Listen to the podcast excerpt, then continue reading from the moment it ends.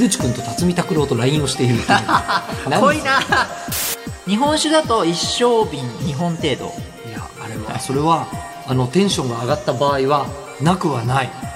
このアルデヒドが分解が早ければ早いほどあの赤くならないでいつまでも飲める科学のラジオラジオサイエンティア科学のラジオこれは日本放送アナウンサー聞きたがり吉田久典が国立科学博物館認定サイエンスコミュニケーターで大学講師をしながら芸人をやっている不可思議変態人間黒ラブ教授とともにさまざまな科学サイエンスを根掘り葉掘りと聞いていく番組である科学のラジオラジオサイエンティア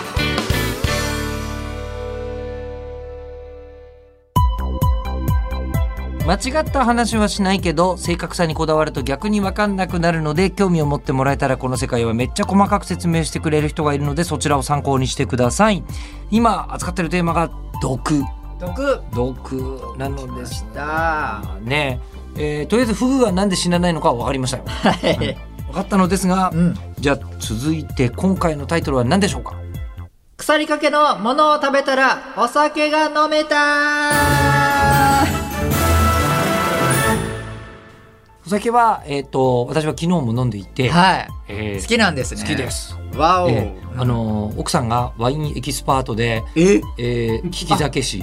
そうそういえば言ってましたねそうなんですよ。で、あのー芸人さんもなんか言ってませんでしたっけ芸人さんとも、そうそうそう、ああの、のルえネっとねサンス、あの、今ね、あの、ヒゲ男爵の樋口くんが、はい日本ワインを異常に詳しい人になっていてあ、そうなんですか、えーでうちのあの嫁さんがなんかあの連絡来たんでちょっとみたいな話をしてると何してんのって言ったら今樋口くんと辰巳拓郎と LINE をしているっていう何 濃 いな濃いなそんなことがあるんだと思って。えーでまあそれはね、うんうんうんあのそれとしまして、はいはいはいはあいのうちで言うと、うん例えば僕と奥さん一緒に飲むじゃないですか。はいお酒飲んでも、うん私はもう大体2杯ぐらい飲むとちょうどいいはいはいぐはらいいかなと思うんですけどううんでうちの嫁さんふーんって言いながら、うんあのその後もう一本別の開けて飲んでるんですよですよ。うんすごいですねで そもれそんな飲んで大丈夫って言ったらいやその前にすでに料理しながら缶チューハイとか飲んでるんでえすよえめっちゃ強いあめっちゃ強いで、まあ、そうじゃないと利き酒師とワインエキスパートがまあ無理かもしれないそうなんだですけども、はいはいはいはいはい強さが段違いなんですようーんだからまあアルコールが、うんまあまあ取りすぎると毒なのはまあわかりますよそうなんですよわかるけど、あのうんこんなに個人差あんだなっていうのも思いましたそう結構、うん今いろんな毒のど毒っていうかこれもそれも毒なんですねあるある種の、まあ、じゃあまとめて言うと、うんお酒アルコールっていうのは、うんやっぱ毒毒に分類されますああのそうです あのまあ毒で言うと今度はねまたいろいろ怖がる人いるかもしれませんけど酸素も毒だって言ってましたしねそうそうそうそうですようんなのでじゃあで水も取りすぎりゃそう何でもかんでも多くなっちゃえば毒だいしろいろ問題が起きてくるものなんですけどなんもかなんだっけパラケルススでしたっけああのギリシャのね、はいあのいお医者さんですねパラケウスス、言えない言いにくいんですけどまた うん、毒関係の人は滑舌に挑戦を挑難んで、しいですね、うん、はい、パラケルススがうん、万物は毒であるとそう、うんまあ毒じゃないものはないよっていうふうに言っただから量の問題だよっていうふうに言ってたんですけどどんなもものでも、うんえっと害になる量の瞬間があるぞと、うんう本当にもうその通りで身近なところには本当毒がいっぱいあって、んうん、そもそもは塩塩あ塩の LD50 あああ LD50 あのもう忘れちゃいましたねはえっい、とグラムあたりだ体重 1kg あたりそうそうあのど何れグくラムら取れいたら取でるすとね半分の、えっと生物が死んでしまうかはい、うんで塩 LD50 で言うと4グラムパーキログラムあのさこの前々回言ったらマイクログラムって言っちゃったんですけど少量のためにうん少量のやつを言ったからちょっとそのマイクロ使いましたけど今回は 4g パーキログラム 1kg あたりに 4g ってことは私は、うんえっと大体体重が 58kg ぐらいですんで、うん、これに4をかけるとあうん、なそうそうそう、 232g のうん、毒を、を一度に一気に取れたらうん、あのー50%死んでしまう。そうですね血液中のナトリウムと塩塩あの塩分濃度が急激に高まっちゃうとその細胞内が脱水症状になるんですね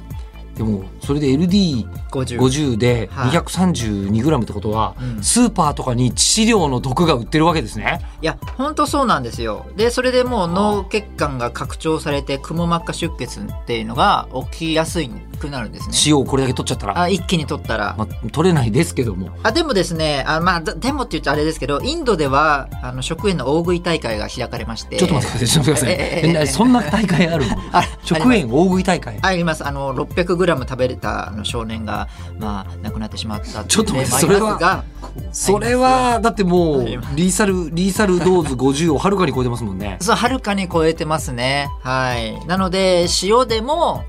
塩はやっぱ少量やっぱ塩好きじゃないですかあ僕は好きなんですけど、まあ、しょっぱいもの嫌いというか、まあ、生物には必要よね、ですよね、うんでもそれを少量でも多くなっちゃったらやっぱそういう例の一つとしてまあ、塩分ゼロでも死にますもんねまあまあまあまあまあ、逆にね今度は逆にそうですね、うもん、のとしては本当に何も取らないとそうですね、ううんそうそうそうわあなるほどでさっきの言ったあのエタノールはいはいはい、まあ、ウイスキーだとエタノール40%ぐらいのやつでもうありますありますそうそでれすこそ一番強いのはウォッカとかテキーラとかだって50どころかあじゃ7080当たり前にありますよああじゃあじゃあそれで言うとエタノールも100%として考えたら、LD50 うはん1万ミリグラムパーキログラム、 1万ミリグラムパーキログラムえっ、と体重60キログラムの人だったら600グラム摂取すると半数の方が亡くなってしまう的な量です。エルアルコールを600グラムってことは、うんえっ、と100%の100%ならの話ですけど、ね、ならですけど今じゃあまあ50%だったとしても、うんペットボトル2本分ぐらいウイスキー飲んじゃったりすると死んじゃうえっと、ウイスキー可能性でがまあちょっとかん簡単なあのもう先に計算したんですけどもエタノール40%ノールのウイスキーでいうと1.5リットルつまりまあ大体ですよ今えまあアバウトに言ってますけどボトル2本分ぐらいを短時間に飲めば、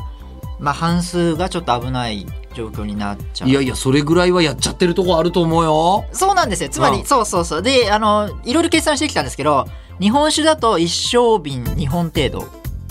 いやあれ はそれはあのテンションが上がった場合はなくはないでビール瓶ビールだと大瓶7本分えいやあるあるそうですよねうんそう、つまりですね、意外とみんなギリギリの生活をしてるんですよね。要はギリギリでいつも生きていあたかっそうたいうわこけとだだ今言おうかと思いましたけど、今僕も。うんそうなんです。本当に、まあ、その、意外と毒なので、まあ、少量ならエタノールというのはその脳卒脳卒中のリスクを下げるとか、本当に調査で分かってきてはいるんですけども、まあでもね個人差がさっきも言いましたけど私と奥さんであんだけこう酒の強さ違うわけですからうんあの個人差ありすぎて、うんあんまりなんか一概まあ確か確かに言えないところ言わない方が良さそうですねうん相当人によって違いそう そうですね、うんまあそれも後でも言いますけどもで基本的にはそのエタノールというのは、まあ、毒の結構猛毒の位置に意外と位置するものであるっていうことがはあのなんとなくあはいいや塩 300g 食べるのとビール大瓶7本飲むのではそれはビール大瓶7本の方がありありえますよ。そうですね、うあのお酒はねその脳の中にこう入っちゃうんですよね成分がそのそうすると感情がこうあ飲んでもいいかなみたいになっちゃうので、うんうんどんどん飲んでしまうブレーキ効かなくなっちゃうので、もう今ね初めてすっごい丁寧に説明してくれてますけど、はいもうね40代の大人からする とそんなことはよくわかる、ね脳脳の状態が変わることはとてもよくわかりますいや僕ね本当分かんないです僕はあんまり飲まないのであ飲あめないんですよね。まあこれ10代とかも聞いてくれてますからね、あ、そうですね。あんままあ、りそれは全然いいんですけど、はい。おーだから全然あんまり感情が変わらない人間なので、うん、よくわからん、大きくならないんですよ、感情が。あのお酒飲んでも変わんなうい、ん、変わらない。あら逆に喋んなくなる。 あらまあそうなん だ、うんあ、このままこんなことやってたら売れない とか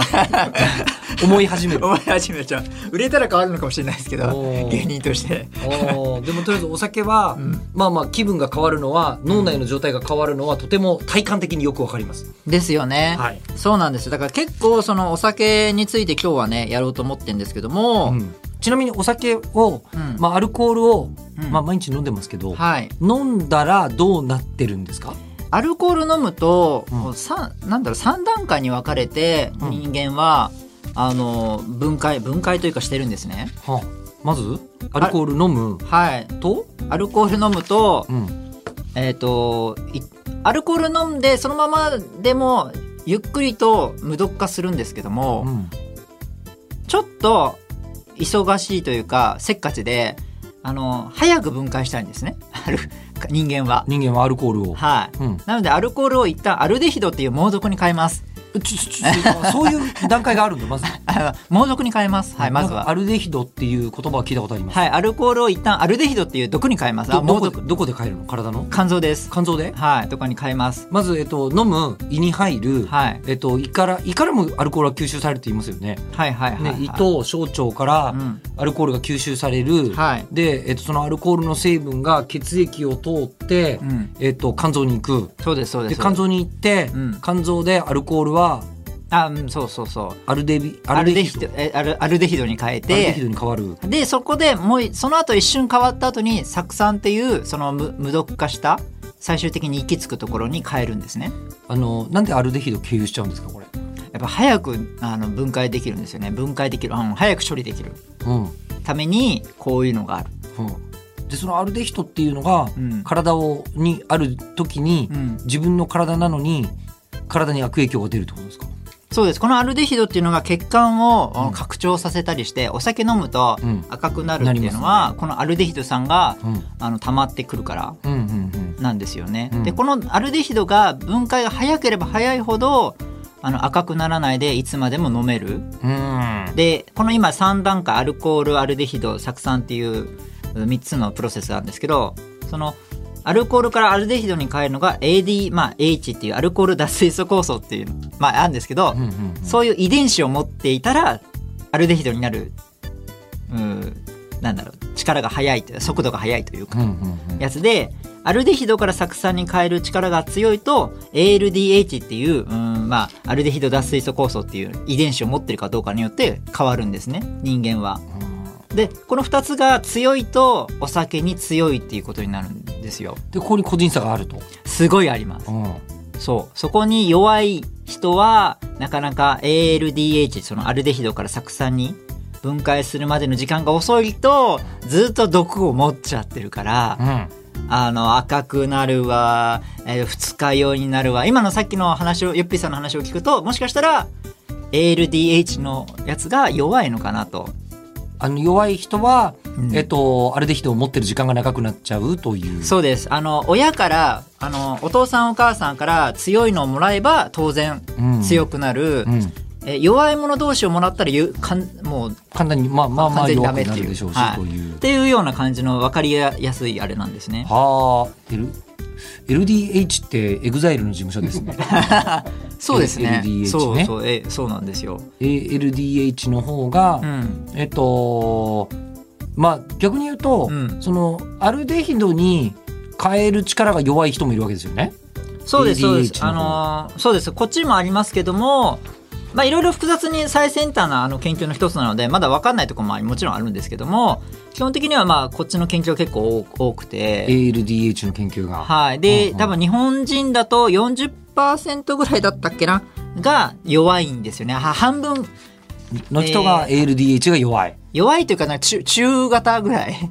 はあ中規模ぐらいなはあはあはで本当に完全に弱い人はまだそんなには少ないですけどもあうん僕は遺伝子のその検査では僕は半分ぐらいの活性率うんっていうのは分かってますね。つまりは平均より弱いってことですね。うん、うんんんそうそうそのぐらいな状況ですかね。うんうんうんっていうのがアジア人には多いんですようんアジア系の人には。うんであの海外だともう弱い人あんまりいないみたいですね。 ALDH が少ない人はあまりいない。うん、だから飲める本当に。っうんていうのはやっぱりここら辺の影響があるっていうのがあありますね。うんでなんでアジアの人はこんな風に弱い人がなんで広がってしまったか、っうんうんうんていうのはまだ謎なんですよね正直まあ、強い人と弱い人がなぜいるのかわかんないしアジアに偏ってるのかもなぜかはまだあんまわかんないと。もともとうはん強い、人間は強いんですよ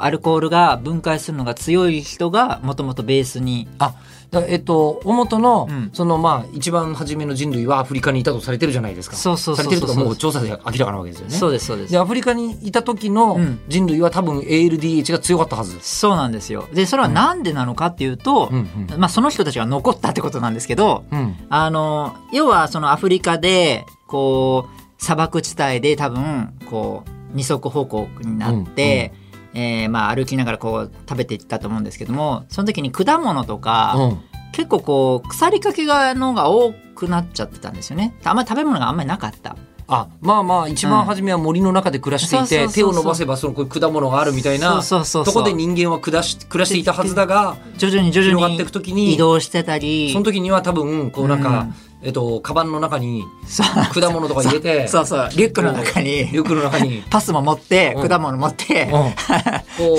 う「わい出かけてきます」って言ってたらで暑いし、うんうん意外てとるそう腐りかけになってるはずなんですよね、でも腐ってるけどもうお腹減ったし他に食べるもんないしってなったそらうでその時に腐り糖が腐りかけでアルデヒドになってるはずなんですよねうんうんうんでそれを食べれるように進化してきたんですねでそういうのが生き残ったっていうふうにううちらは考えていてなるほどそう腐りかけのものを食べられなかった人類は、まあそうあうんそこで死んじゃってて、うん淘汰されちゃってるんだ、あのーどこまでが実証されてるかわからないですけども仮説の一つね今として、うんうんうんうんかなりの強い仮説としてはそういうのがあって、うんうんだからみんな人間一般的には強い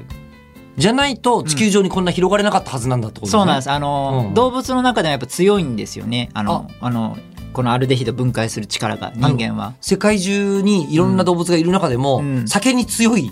まあ生物種なんですね、そうある種そうそうあそういるうある意味酒に強い生物種が人間うん、意外とあのラットもそうなんですけどあそうなんだ ラットはもっと強いんですけど、でも確かにでもネズミも世界中にいる感じしますよねうん、多ま少あ腐りかけのものでも食べられるというだからまあ哺乳類系のちょっとまあところが強いのかもしれないですけど、まあそこら辺ちょっとまだ分かってないですけど、うんうんまあでも強かったんですよ基本的には、うんうんでも